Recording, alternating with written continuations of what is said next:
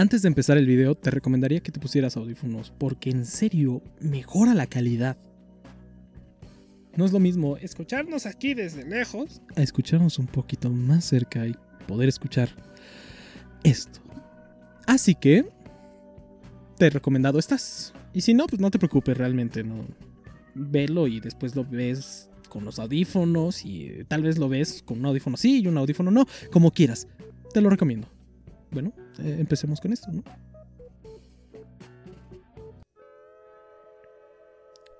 Hola, buenas noches. ¿Qué tal estás? ¿Cómo estás? Espero que te encuentres el día de hoy bien. Y si no es el caso, pues en serio, tranquilo, las cosas mejorarán. Y si puedes, tú mejóralas. Todo bien. Bueno, el día de hoy te quiero decir que el miedo es importante para todo, en serio pues, nuestra emoción primaria, nos ayuda a estar vivos y pues, muchas cosas. Es normal tener miedo, no te preocupes. Y tampoco se vale que pues, estés diciéndole a alguien que tenga miedo. No, no se vale eso. Tal vez conozcas a alguien que no tenga miedo, pero déjame decirte que no conoces a Juan sin miedo. Y no, no sé, no, este Juan sin miedo es importante, porque tal vez tú conozcas un Juan sin miedo allá en tu colonia, casa, hermano, primo, o tal vez eres tú, Juan sin miedo, oh por Dios. Pero no conoces al Juan sin miedo que te trae aparato fonador el cabrón no tiene miedo, ya te lo dice el título. Bueno, ¿quieres saber acerca de este Juan sin miedo que te trae aparato fonador totalmente nuevo? Bueno, si te gusta la idea, pues continúa aquí en aparato fonador y escucha este bonito relato que te traigo.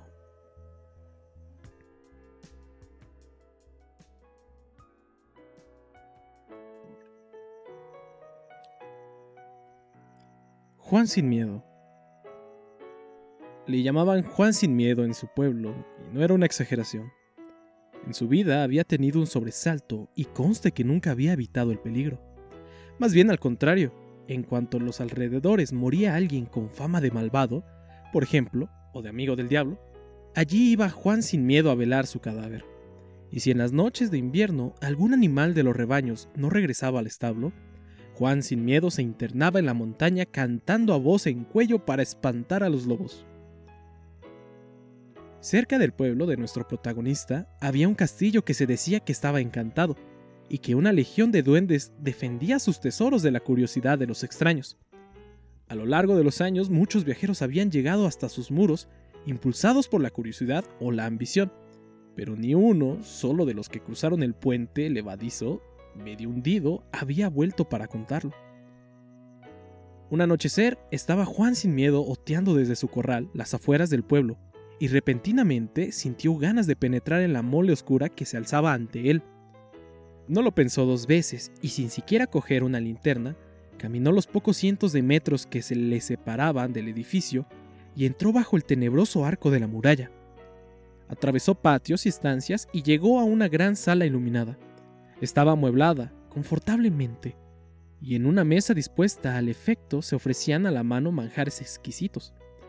Sin sorprenderse lo más mínimo por todo aquello, Juan recorrió con su mirada las apetitosas fuentes y escogiendo un bocado de aquí y otro allá, se dedicó a comer y beber despreocupadamente. Luego empujó un sillón ante la llameante chimenea, sentóse en él y poco a poco se dejó invadir por el calor y el sueño.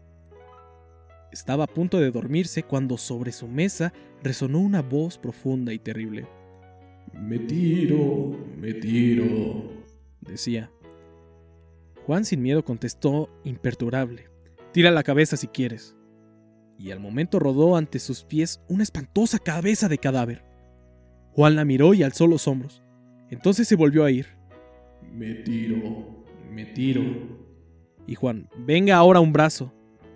Ante él cayó ahora un brazo sangrante.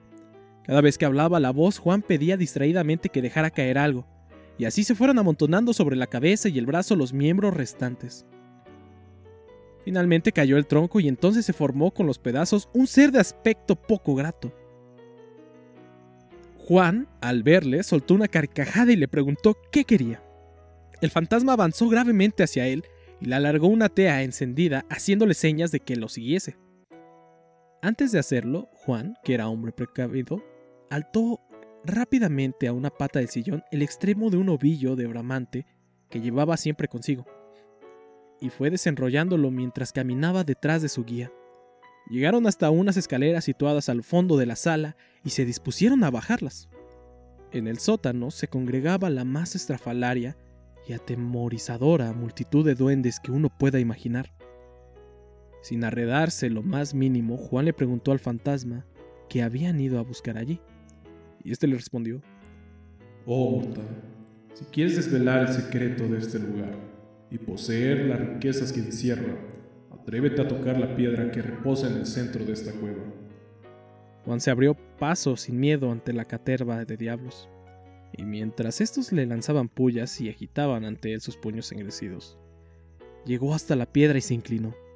Entonces aquellos seres dejaron de aullar, las antorchas que llevaba se apagaron de golpe y la más absoluta oscuridad rodeó a Juan sin miedo.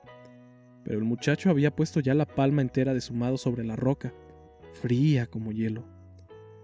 Luego no fue más que coser y cantar, encontrar el camino de vuelta entre los monstruos callados, enrollados otra vez el bramante hasta encontrar la escalera de ascenso y finalmente volver al sillón frente a la chimenea.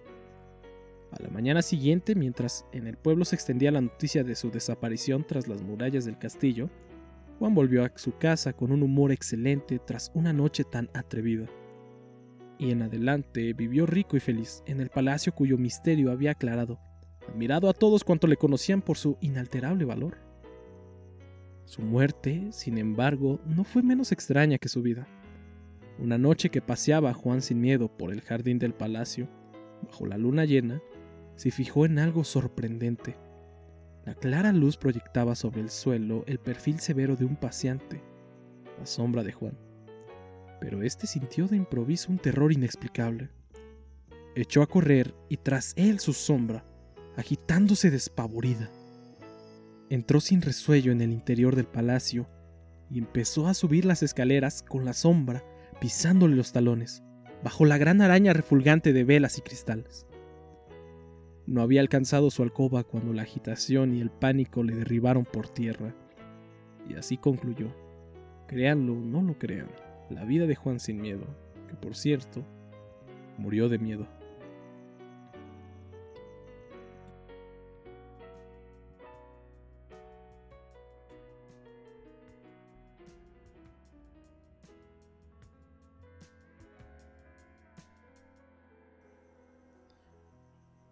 El equipo de Apartafonador te da las gracias por escuchar este cuento, Juan sin miedo.